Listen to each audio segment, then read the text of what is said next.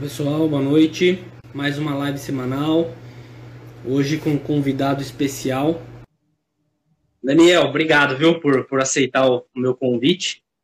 Eu tenho, tenho feito algumas lives aqui, sempre trazendo gente para agregar, né, para complementar o que costumo falar. E eu tenho visto seus podcasts, cara, ou visto não, né, escutado. Eu acho muito bom.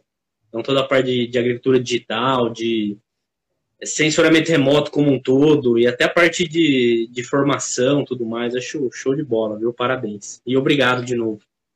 É, eu que agradeço e informação é isso aqui, né? A gente levar informação, acho que é isso, né? É, cada vez mais pessoas falando sobre o assunto que a gente tem certeza que vai fazer a diferença, né? É criar esse ecossistema. E é isso que, que eu acho que que eu gosto de fazer, você não só como professor, mas no, nas horas vagas, né, cara? Então, acho que, que é sobre isso, é, é fazer essa, esse ecossistema girar. Então, acho que é, é isso aqui que a gente faz. Bom, para quem não conhece Daniel Duft, né, é, costumo falar para se apresentar, mas preciso falar que é formado na FEAGRE, né? Formado na FEAGRE. É, passou pelo CTBE, hoje está no CTC, fazendo doutorado. Daniel, conta um pouquinho da, da sua história. Diz para mim, se você quiser emendar, a Inteliagro, que é, como chegou a isso que é hoje, que é muito bom. Legal, bom, sou engenheiro agrícola aí com muito orgulho, né? E sou da turma de 2007, depois fiz mestrado na mecânica, mas sempre trabalhando aí com sensoramento remoto, fiz mestrado na área de planejamento de sistemas energéticos, aí o doutorado agora em planejamento de sistemas na área de sistemas agrícolas na Exalc, né, mas estou ah, terminando agora em dezembro, como falei para você, se Deus quiser, mas vai querer.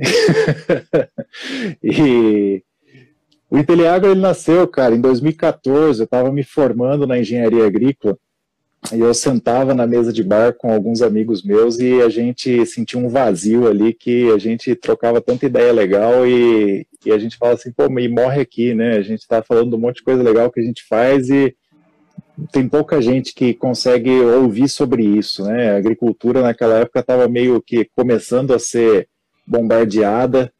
Hoje talvez bem mais, mas já existem outras coisas que estão fazendo aí o, o caminho de falar bem também.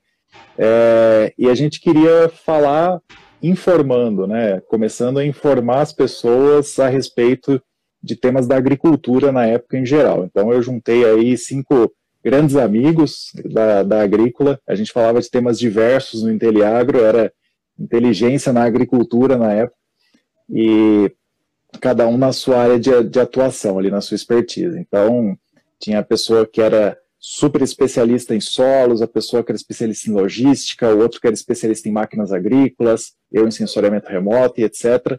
Aí, com o passar do tempo, as pessoas foram perdendo um pouquinho o fôlego, o interesse, e, e a família foi crescendo e tudo mais. E até eu, na verdade, também, não vou confessar que eu deixei ele um pouquinho de lado ali durante um tempo, né? Mas aí veio a pandemia, né? E aí ah, um tempinho mais em casa e tudo mais, e aí ressurgiu esse negócio de vamos reativar, né?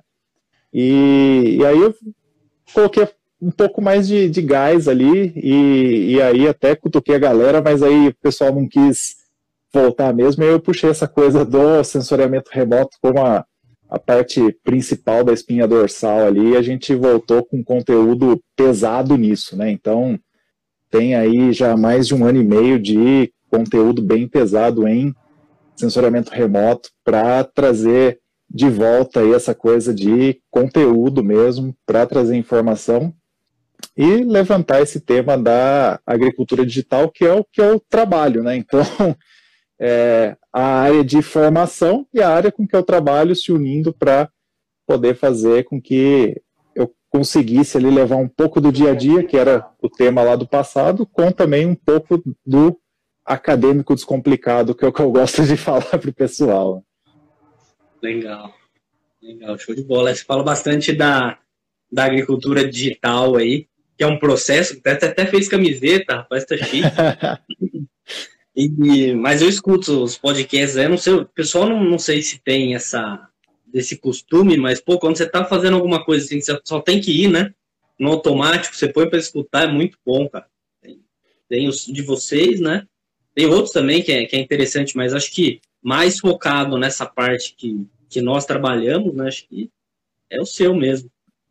É, eu, não, eu não sei se a galera, se a galera assim que está aí na, na graduação, na pós, ainda está tendo essa coisa de longas viagens. Mas, cara, depois que você começa a trabalhar numa empresa, que você começa a pegar o carro, andar 800, 900 quilômetros numa toada, você não tem. haja música que não vai fazer mais nada. E aí você precisa ter alguma coisa útil. E podcast eu acho que é o seu maior aliado para isso. E aí eu consumia muitos, né?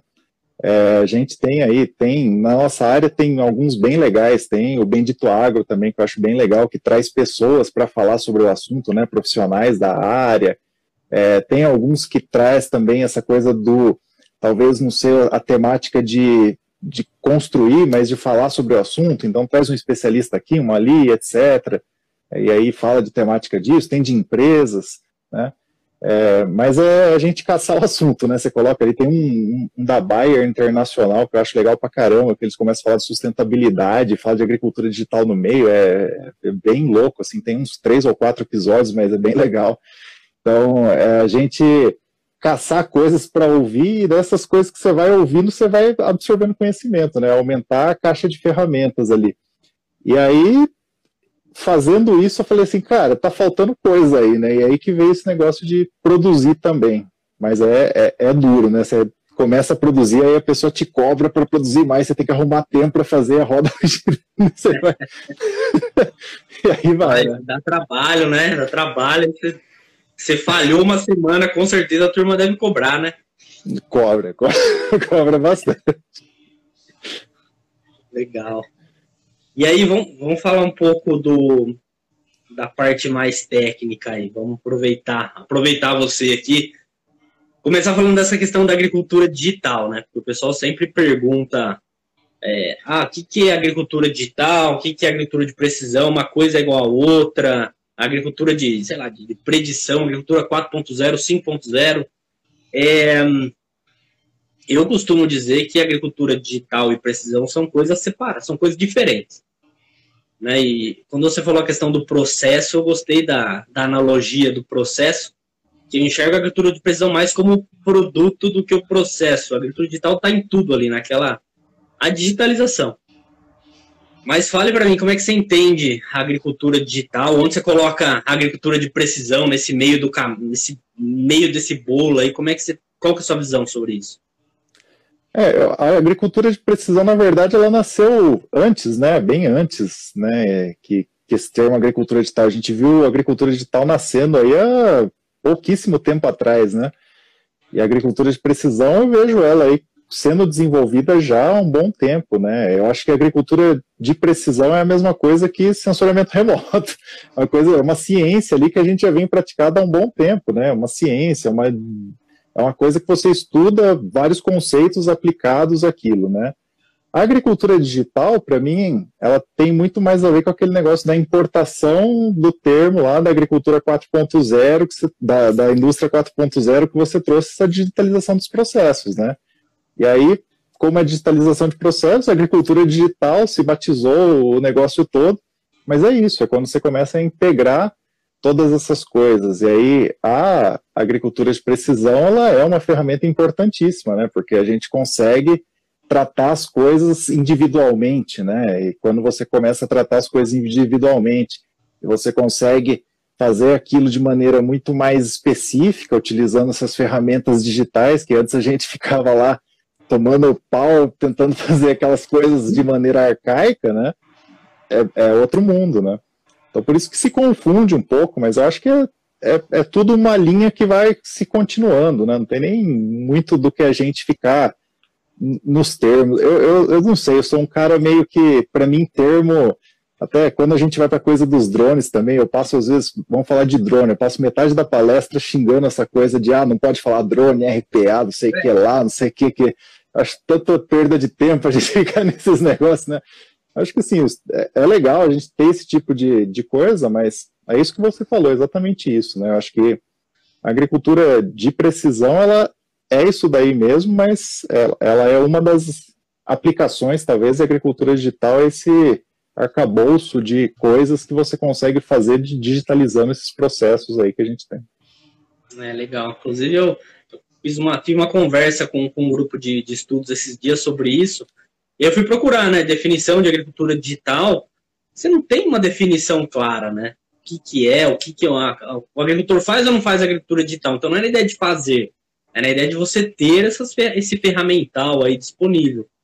Né? Então, até coloco sempre um, um slide que eu coloco: a agricultura de precisão é uma coisa, que é o manejo da variabilidade, tirar proveito de variabilidade, né? uma, uma forma de gestão.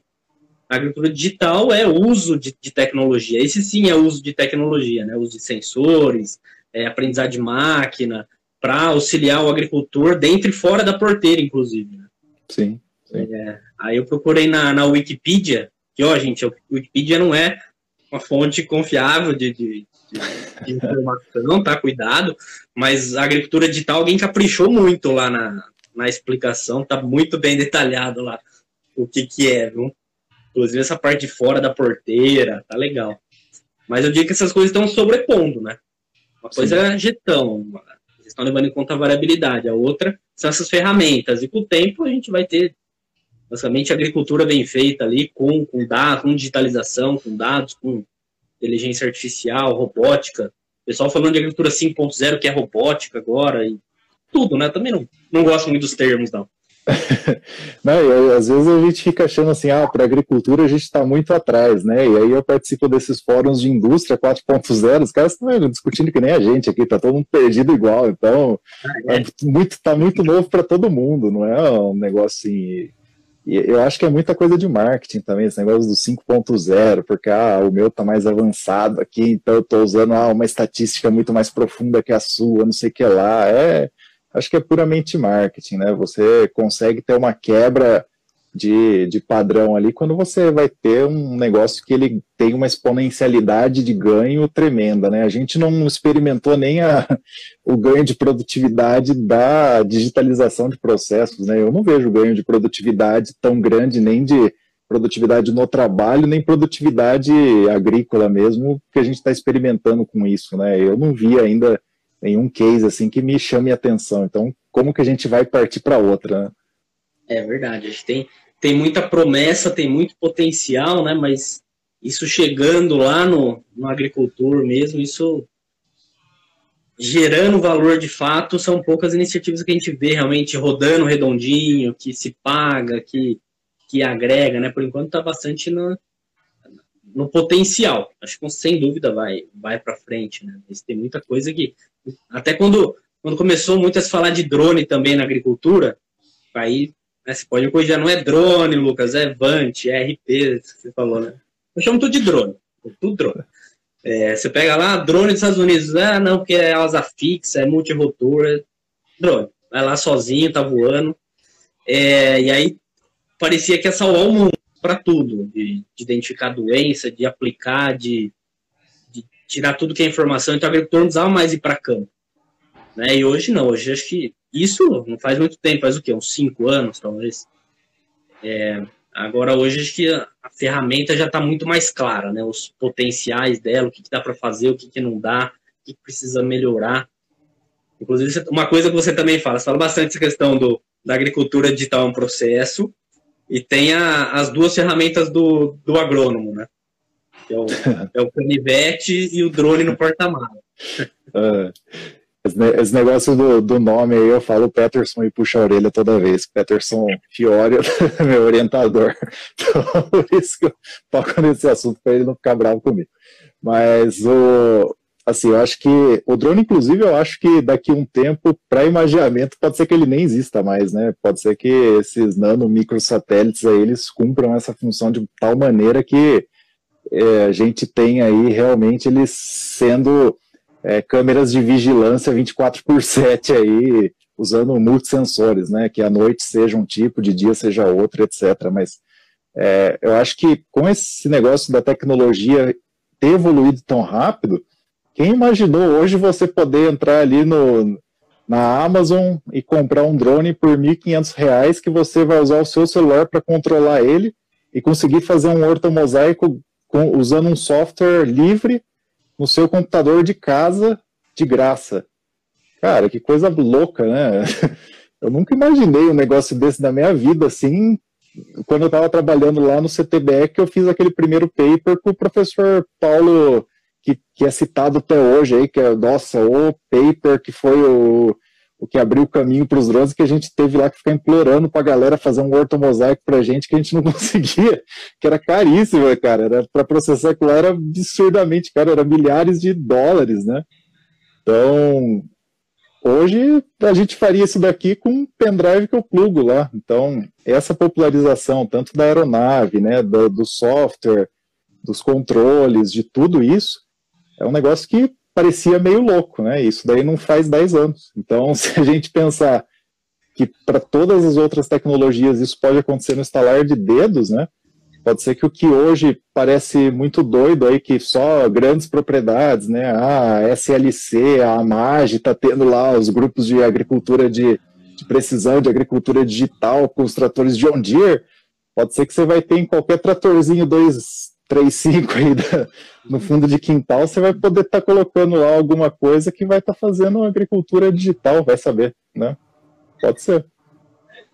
Verdade, isso está evoluindo muito rápido, né? Apesar que, falando de drone mesmo, nossa, até falei para os meus alunos essas semanas, aí falei, gente, não me venha com, com ideia de projeto, projeto com foco no drone, porque é muita dor de cabeça. É, é, tá fulano legalzinho, de repente o bicho para de funcionar, não comunica, aí a câmera para de tirar foto, aí fez todo o trabalho, o mosaico não dá certo, é ponto de controle, a máquina vai lá, bate, tira do lugar. É, ainda é muito pepino, apesar de ter toda essa facilidade, esse fluxo tá bem definido, é, ainda tem muito pepino, né, para resolver. Quem, quem tá aí na prática, eu vi que o Bruno tá aí também, o Bruno é um que é, fez podcast com vocês lá, inclusive, né? Sim, sim. Pô, manja muito, bateu tanta cabeça e deve continuar batendo aí com um monte de coisa. E aí agora você tem os nanosatélites e tudo mais, né? Acho que essa parte de mapeamento com drone realmente. O pessoal do geoprocessamento aqui da FEAG, você sabe, né? O pessoal gosta do, do satélite. O satélite é que... Eu acho que como eu sou cria, daí eu sou meio dessa, dessa vibe, mas o cara que, que sabe trabalhar com isso, né? Eu até falo com o Bruno sobre isso, né? O cara que é profissional disso, ele tem outra vibe. Então, Bruno, por exemplo, ele bateu tanta cabeça que com ele dá falha, dá isso, mas ele sabe na hora ali fazer o Paranauê para fazer funcionar. Quem é aquele cara que trabalha mais ou menos com isso, aí é, é meio duro, né? Porque você vai para campo naquele dia para tirar sua medida, de repente o negócio não funcionou ali, você perdeu o seu ensaio. Eu, eu, o meu doutorado eu comecei fazendo nessa área. O meu primeiro projeto era para a gente identificar diferente, diferenças né, ali na, nos red edges da vida de uma parrot sequoia. E com diferentes doses de N num experimento, acho que você até conhece, experimento do Sérgio, lá de longa duração, que ele passou o crop circle lá da tese de doutorado dele. A gente ia continuar, terceiro, quarto, quinto corte. Cara, o drone deu tanta dor de cabeça, eu saía de Campinas para ir até lá, Orlândia, para fazer o voo, chegava lá, o drone estava funcionando belezinha, não comunicava com a câmera, ou a câmera, o drone não voava, e não sei o que, e perdi meu timing. Aí eu não tenho mais a janela de voo para mudo espectral. Aí eu não consigo voltar no outro dia que está chovendo. Aí a cana já cresceu porque choveu 30 milímetros. Aí, aí, eu, aí a gente falou assim: acho que eu vou fazer outra coisa, que não vai dar certo. Pois é, mas é assim, nessa linha mesmo. Eu não sei, eu tenho, uma, tenho um sentimento que assim. Se o nosso olho lá em cima, ok, né? Que nem você fala, tá lá no porta-mala, você levantou, você viu a lavoura de cima Show de bola. Agora, para ter um produto com qualidade é, geométrica, espectral, né, grandes áreas, ortomosaico redondinho, é, 3D, tudo isso daí tem que ser, tem que ser cara bom, específico para isso, né? Não dá para o agricultor, ah, o agricultor, o, nós lá, os alunos entram aqui, vai, começa a bater cabeça, é muita, muita coisinha, né? Agora, para quem está aí que já sabe, pitou, deu um bip, você sabe qual que é, não ligou o outro, você sabe, aí sim, Então, mas é, essa questão do drone está aí, né? Acho que tem muito potencial ainda. Você falou de satélite, então, para mapeamento de grandes áreas, cada vez mais o satélite vai ter resolução melhor, né? Agora, o drone para aplicação, eu acho que é um, é um caminho sem volta, né? Aplicar defensivo, produto biológico aí em áreas mais complicadas para o tradicional, né? Para o nosso autopropelido da vida. E algumas alguns levantamentos que demandam uma, uma uma resolução muito alta, né? É praga, doença, esse tipo de coisa para algumas situações específicas, acho que é um caminho também, né? Você Sim. enxerga mais ou menos assim também? Sim, até aproveitando aqui também a pergunta aqui de outros sensores, né, que a gente conseguiria colocar em drones, né, acho que misturando aí, acho que, bom, eu, eu acho que tudo que você precisa ter um acesso rápido à informação, é importante, o, o drone ele tem essa importância aí, né? É, quando a gente vai pensar em, em, sensores que ele tem um alto custo, aí ele talvez acaba tirando de você um pouco essa coisa de você usar em momentos específicos, né? Então eu poderia falar aqui, ah, vamos pensar num hiperespectral. Mas imagina você investir 100 mil reais para você usar em alguns dias durante o ano. Né? Até sei lá, se for para um projeto de pesquisa muito fera, até vale a pena, né? Porque você vai ter uma usabilidade que ele vai gerar um conhecimento para milhares de pessoas depois. Mas se for para um dia a dia, para uma empresa, por exemplo, se você fizer isso, você está meio que no olho da rua, porque você investiu num negócio, num ativo que vai ficar parado ali, né? não faz sentido. Então, o negócio é alguma coisa que você tem um investimento que ele contemple com a quantidade de uso que tem. Então, investimento baixo você pode usar poucas vezes, investimento alto você tem que usar mais vezes. Colhedora, colhedora você tem que usar ela o tempo inteiro, porque ela vai estar depreciando e não pode ficar parado. Então é a mesma coisa. Então, se você tem um drone pulverizador, ele tem que estar pulverizando o tempo inteiro. E se você tem um drone com sensor caro, ele tem que estar imaginando o tempo inteiro. Então eu acho assim, se a gente vai fazer alguma coisa que a gente quer fazer um levantamento desses que vai ser mais esporádico, melhor coisa que a gente consiga fazer com o menor custo possível. Então, tentar usar câmeras RGB de uma maneira mais inteligente, eu acho que pode ser uma saída. Eu acho que talvez a gente ainda tem poucos estudos que fazem isso de uma maneira mais profunda. Eu ponho uma meia-culpa em mim também. Eu, eu estudei muito pouco isso. Eu hoje, hoje eu tomo pau no meu dia a dia do trabalho por não ter feito isso. Eu me encaro várias vezes assim, falando, cara, por que, que eu não estudei isso ainda? Né? E aí, graças a Deus que a gente acha algum estagiário, alguém para você ir lá e orientar ele a fazer isso. Mas é, é um negócio importante, você gerar ciência básica para esse tipo de coisa. Então, às vezes, tentar correlacionar essas coisinhas aí. E, e eu acho que existe ainda potencial para isso. Então, ah, um, uma, uma praga de solo que vai gerar umas reboleiras no meio da, da plantação. Por que, que eu não tento correlacionar isso com perda de altura de planta porque gerou essa reboleira né, e perda de massa verde ao mesmo tempo? Tem, eu não vi um trabalho que fez isso até hoje. Né, e pode ser uma grande saída. Então, eu acho que tentar gerar essa, esse conhecimento básico pode ser um negócio bem interessante aí no, nos próximos anos aí. É, concordo. Concordo, tem muita coisa básica que a gente não faz ainda, né? A gente tem gente olhando lá na frente. Eu acho que acho sim que a visão computacional, processamento de imagem, vai, vai continuar sendo um grande potencial. Espero que em alguns anos a gente consiga essa ideia mesmo de que seja se não for identificar praga, que seja o dano da praga, da doença. A gente tem, tem iniciativas, tem trabalhos que mostram que isso é possível. Agora, grandes áreas é, é outro pepino, né? Uma coisa é se fazer ali um hectare, meio hectare. Agora, a outra é área, área grande. Mas os satélites também, né? Tendem a vir aí cada vez melhores, imagem todo dia, resolução submétrica. Produto, produto bom. a gente tem que ter máquina e gente para fazer isso, né? O problema é que está sendo gente. Eu não sei se você conversa, tem contato com o pessoal, mas as, tem muita empresa procurando profissional que sabe trabalhar com censuramento remoto, com programação, essa ideia da agricultura digital mesmo, e não tem encontrado, né? Eu acho que tem, tem três pontos aqui no meio aqui desse, dessa vertente. Eu acho que hoje existem profissionais de TI lá na ponta que sabem mexer com visão computacional, sabem mexer com, com machine learning, com inteligência artificial e etc. Mas o cara não tem o dado aqui na ponta, ele não sabe o que é um dado agronômico, ele não sabe como coletar. Então, esse cara que não existe, e nem a gente conhece, esse cara que ele não, é, ele é raro.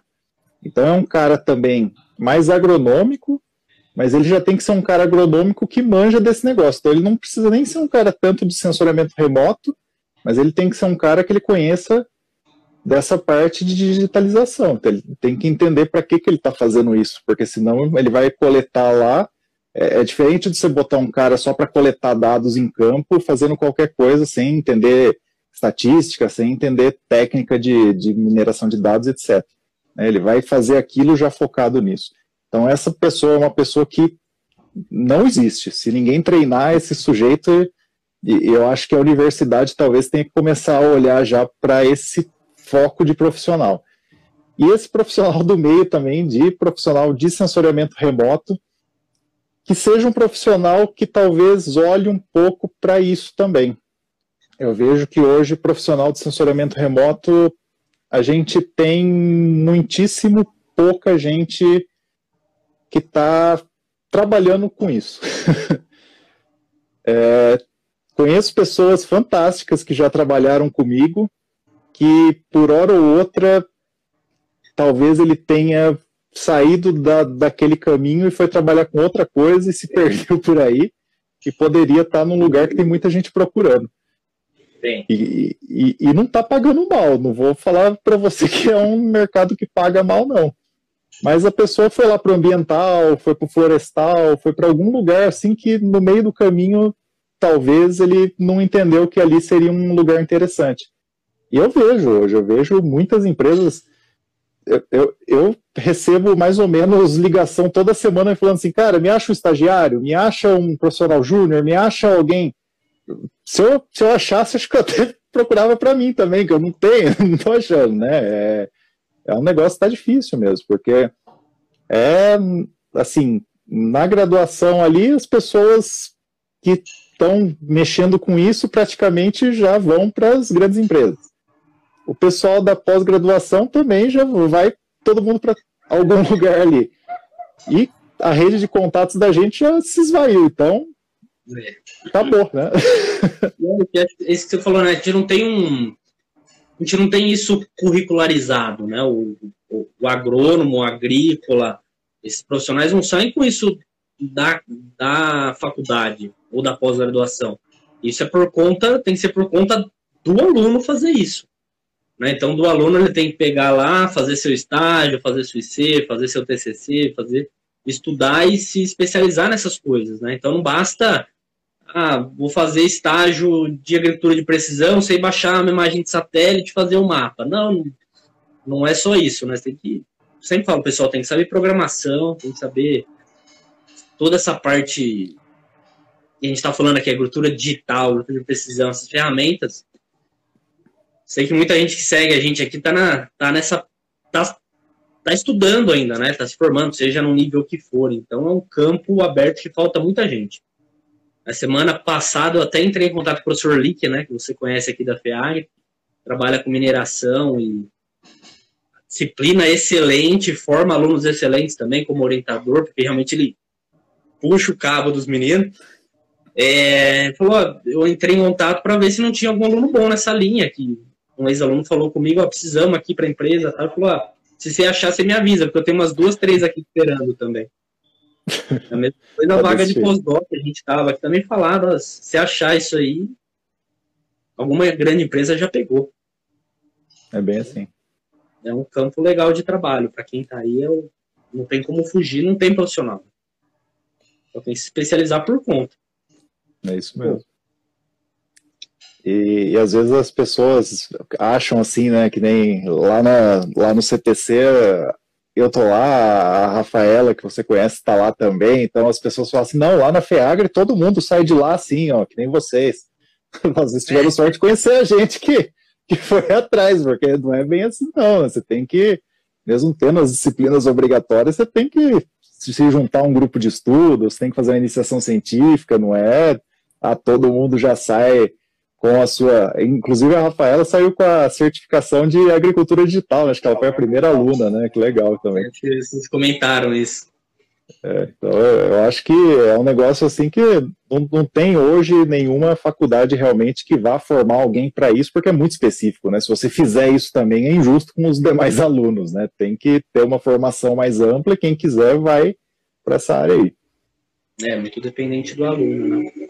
E é, o pessoal da FEAGRA até tem os alunos que seguem essa linha, né? inclusive eu estou vendo uma disciplina agora que tem aluno de graduação e de pós. E aí tem alunos de pós de fora, né? Alunos especiais. Eles falam, nossa, o pessoal da FEAGRE aí manda muito bem, porque eu tô apoiando aqui, eles já estão fazendo as atividades lá na frente. Eu falei, não, gente, mas não é o padrão, né? Que esses alunos que estão aqui em final de curso, fazendo essa disciplina letiva, que são meia dúzia de alunos, é quem está seguindo esse caminho, né? Não é curricular isso. Mas é um caminho importante aí. É isso aí. Legal. O que mais que eu te perguntar? Aí da parte ah, satélite, acho que eu esqueci de, de tocar nesse assunto. Isso, oh, coloquei aqui, aplicações novos satélites, semites. Você falou, é. até, até mexo com drone e tal, mas satélite é o é, é então. da coisa. então, os drones agora é o que eu tô tendo que, que mexer um pouquinho, porque a gente acaba sempre aqui ali tendo que fazer algum trabalho com isso, né? Mas, como eu falei, sendo cria da casa aí do, do LabGel, professor Jansley, Rubens, é, a, a Gleice eu fui companheiro de, de pós dela aí, né? Eu não, não tive a, a felicidade de tê-la como professora, quando eu, ela entrou eu já tinha saído. Mas uh, eu acho que satélite para a gente sempre foi aquela coisa de você poder realmente ver o mundo todo de qualquer lugar, a qualquer hora e ter multifontes de informações, né? E eu realmente levo isso a cabo, né? Você usar todos os satélites que você puder em todos os momentos. Então, ah, qual satélite que é o melhor, né? Eu vejo hoje muita gente falando isso, principalmente essas plataformas aí, ah, tem que ser o Sentinel 2.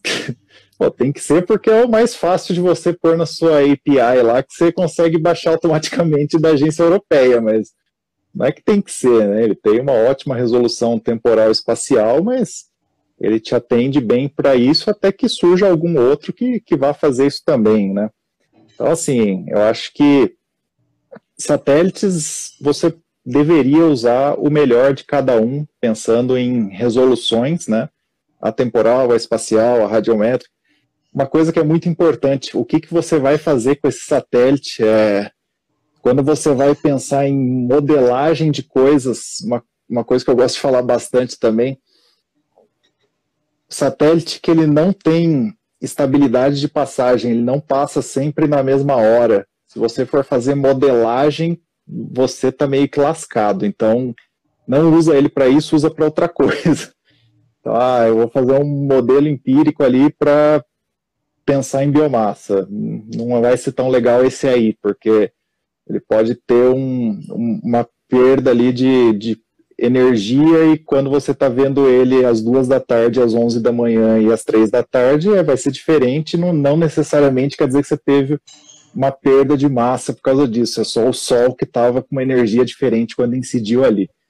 Então, isso é um negócio bem importante. Agora, ah, eu quero simplesmente saber se a área foi colhida ou não. Esse cara vai ser muito melhor porque você vai talvez ter até duas imagens no mesmo dia dele do que do outro lá que vai passar a cada cinco dias ou do outro que vai passar a cada 16 dias, né?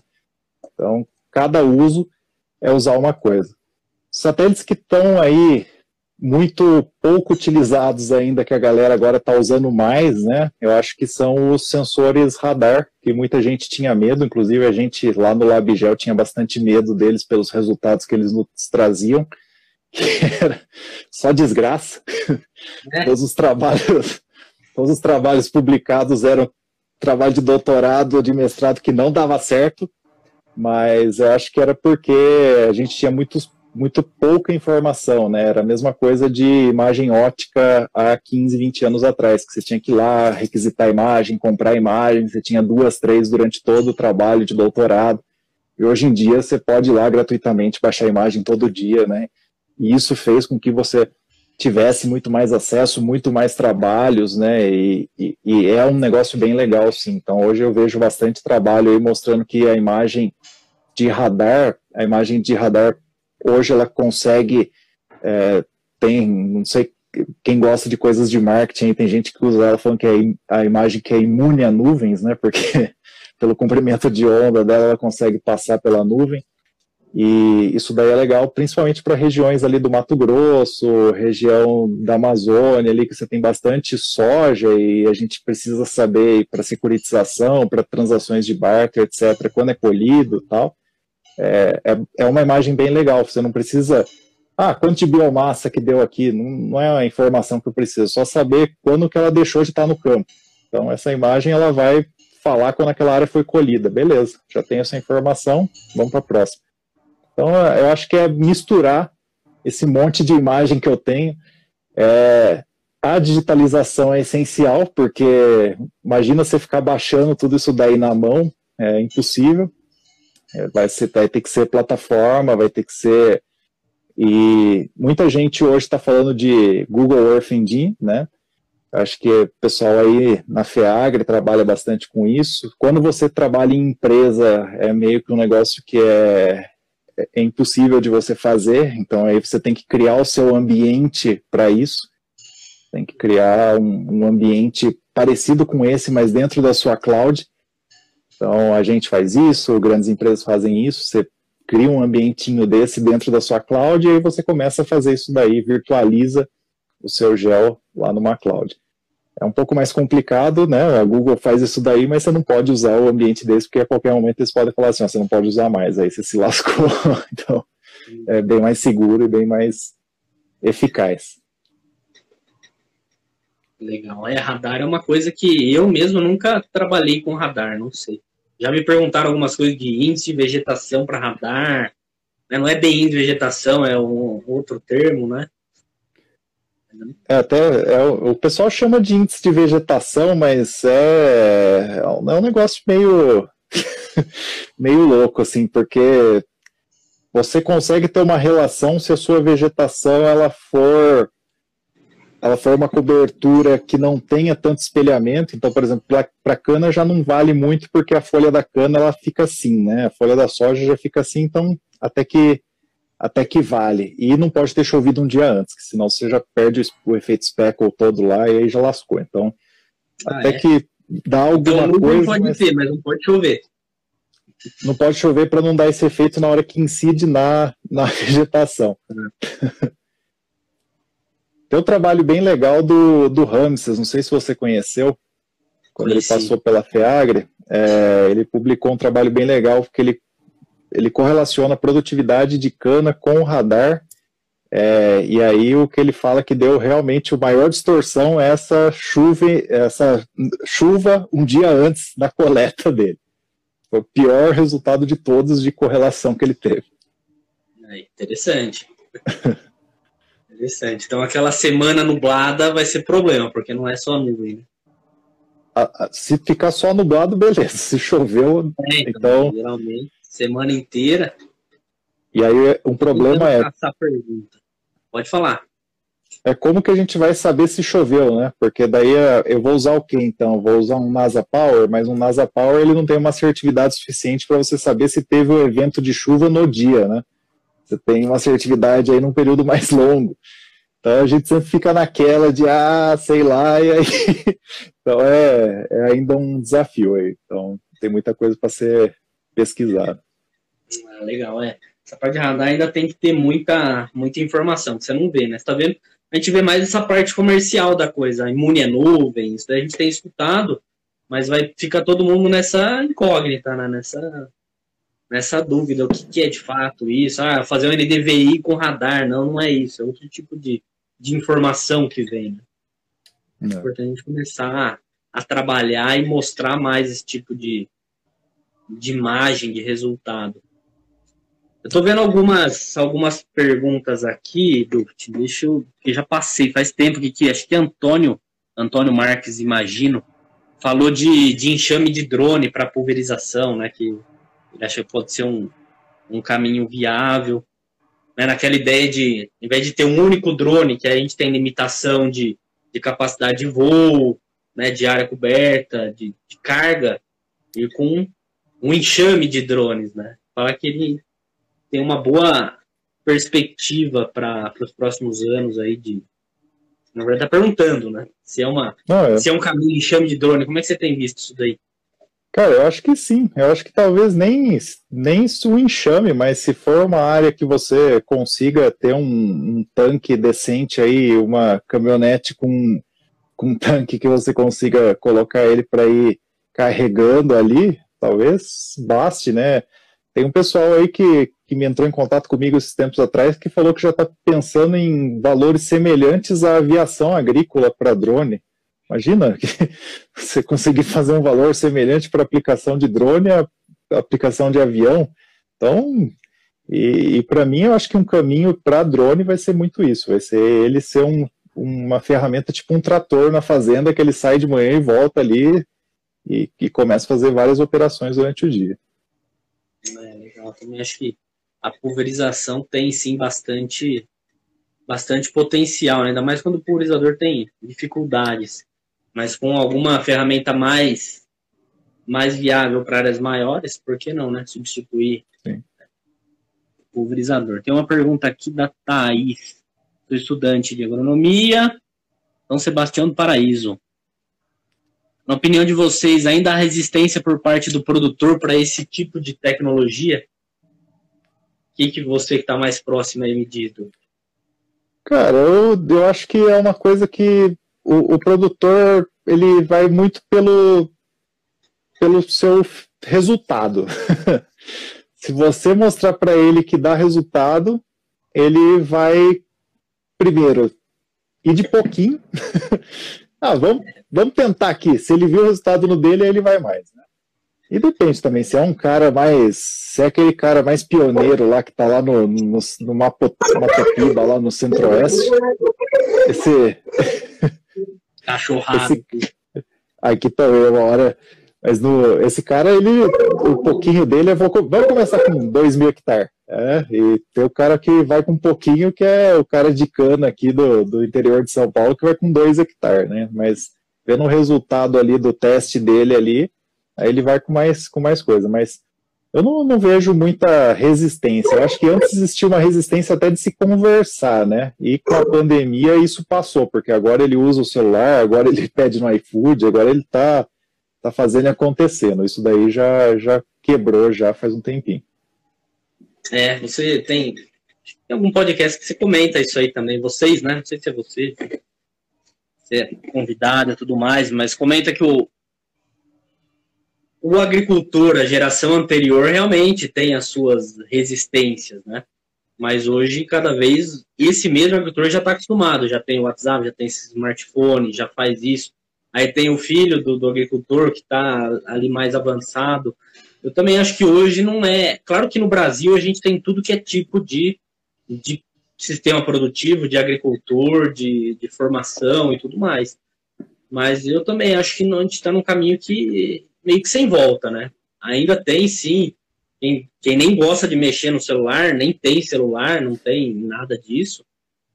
Provavelmente essa pessoa nem vai ter, mas a tendência eu acho que não vejo como uma resistência, não. Acho que está cada vez se abrindo mais. Né?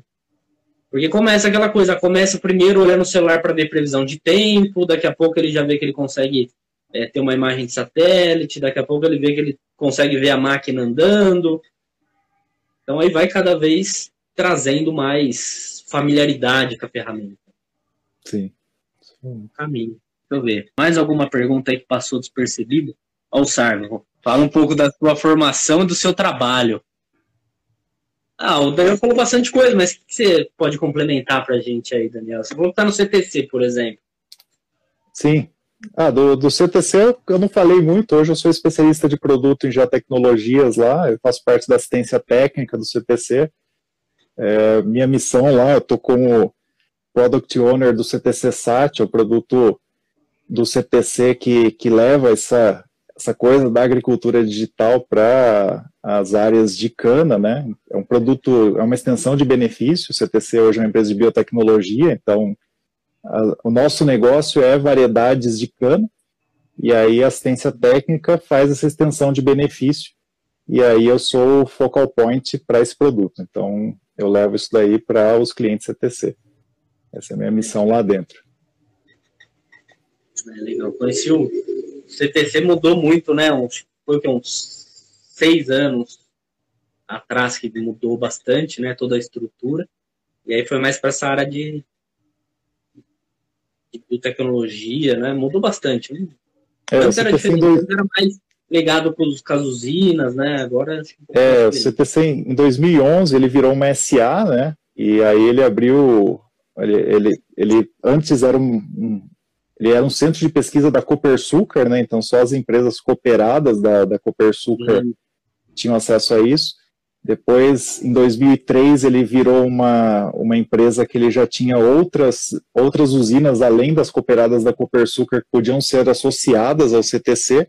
E aí, em 2011, que de fato virou uma empresa, empresa mesmo, que aí vendia produtos. Aí, a partir dali, todas as outras usinas podiam comprar essas variedades, é, tendo os royalties é, sendo é, cobrados ali, plantando variedade CTC, você, é, por aqueles hectares ali, paga royalties, recolhe royalties sobre aqueles hectares que você decidiu é, plantar de, de cana CTC. Né? Hoje é o, o, modelo de negócio hoje é basicamente esse. A gente não tem outro, outro modelo, é esse daí que, que é o principal. Muito bom. E eu de quantos, quantos episódios vocês têm lá na, de podcast? Cara, acho que estamos com 73 Tô devendo aí, ó, essa semana acho que eu fiquei devendo mais um. Tô precisando tem lançar. Tem muitas academias aí para escutar, hein? Tem, tem academia, dias. tem trajetos, tem corrida no parque, tem pessoal aí que, que tiver aí sem ter coisas para fazer, é só ligar lá, tem no Spotify, tem em todo lugar. Acho que a ideia é. Louça, né? Em época de pandemia, lavar louça é a pior das torturas, então você pode estar escutando alguma coisa. É isso aí. Eu acho que o legal do podcast é isso aí, né, cara? E, e procurem outros podcasts do agro também. Eu acho que o agro tá com bastante podcast agora. Vai lá, dá uma caçada, tem bastante coisa legal. Acho que a gente ouvir sobre outros temas também é legal, né? Eu aprendo muita coisa de, de, outras, de outras coisas aí. Tem um, um cara bem bacana, eu fiz um.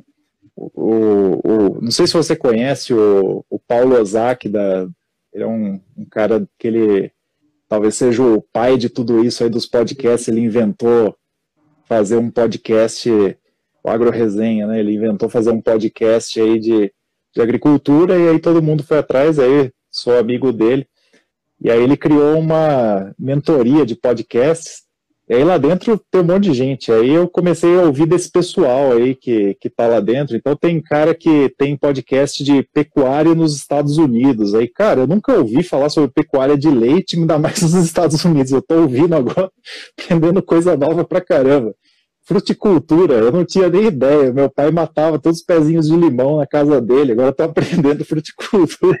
Então, a gente às vezes ouvindo coisas assim, a gente vai aprendendo também, é, é legal pra caramba, acho que vale a pena para aumentar aí. Tem um site, alguma coisa assim, tem todos esses podcasts do agro, não é? Eles têm o. Como que chama, cara? O. Eu falo sempre, ele sempre comenta, mas nunca. Rede Agrocast. Rede Agrocast. Isso. Ele tem acho que uns 10 ou 12 podcasts que eles colocam ali. Mas hoje já tem bem mais. Eles fizeram uma conta lá, já tem uns 800 podcasts que são atualizados toda semana, mais de 100. Legal. É coisa pra caramba. tem que aproveitar mesmo. O pessoal sempre pergunta, né, de aproveitar o servo. Então, o servo está sempre respondendo a, os alunos. Né? A pessoa pergunta, ah, quero, quero conhecer mais de agricultura de precisão, digital, como é que eu faço? O servo está sempre indicando os livros aí. Mas, nossa, tem muita coisa na internet, né, de, de YouTube, aí, de podcast. Poxa, é só aproveitar, né? De graça. Sim. Muita coisa. só para a gente encerrar, eu vi que tem uma pergunta aqui do Bruno Giraldelli, acho que é isso. Falou que está aumentando muito a questão dos drones de pulverização, né? empresas de pulverização nos últimos anos. Aí ele pergunta se existe algum órgão que mede essa capacitação dos profissionais. Eu não sei se você, se você sabe alguma coisa a respeito. Eu chutaria que não, mas. Acabou, acabou de sair agora a legislação, né, cara? Eu acho que eu, eu tô bem por fora, mas acabou de sair a legislação do mapa agora que fala o jeito que tem que ser o treinamento mínimo e tal. Então, quem vai reger isso daí vai ser o Ministério da Agricultura. Tenho certeza que acabou de sair a legislação. Eu li por cima, te confesso. Não é muito a minha área essa parte de pulverização, mas inclusive que o engenheiro agrícola não pode fazer isso, infelizmente, pelo CREA.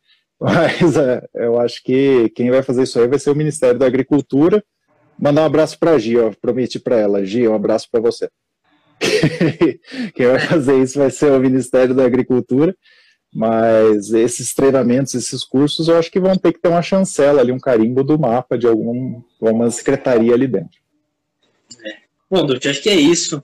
É, agradeço bastante a sua, sua participação. Olha, foi 55 minutos aqui. Não, que legal. Eu agradeço Falou também, gostei bastante. Coisa, né? Você aprofundou em né, aprofundar num, num caminho no outro, mas bate-papo show de bola. Não, Não muito legal. Tá sem energia, sei. Legal. É. Muito obrigado, viu? Obrigadão, pessoal. E conheçam lá o Inteliagro, que com certeza vale muito a pena, viu, gente? Isso aí, vão lá conhecer que a agricultura digital é processo, não produto. Show. É. Só obrigadão, Daniel, valeu.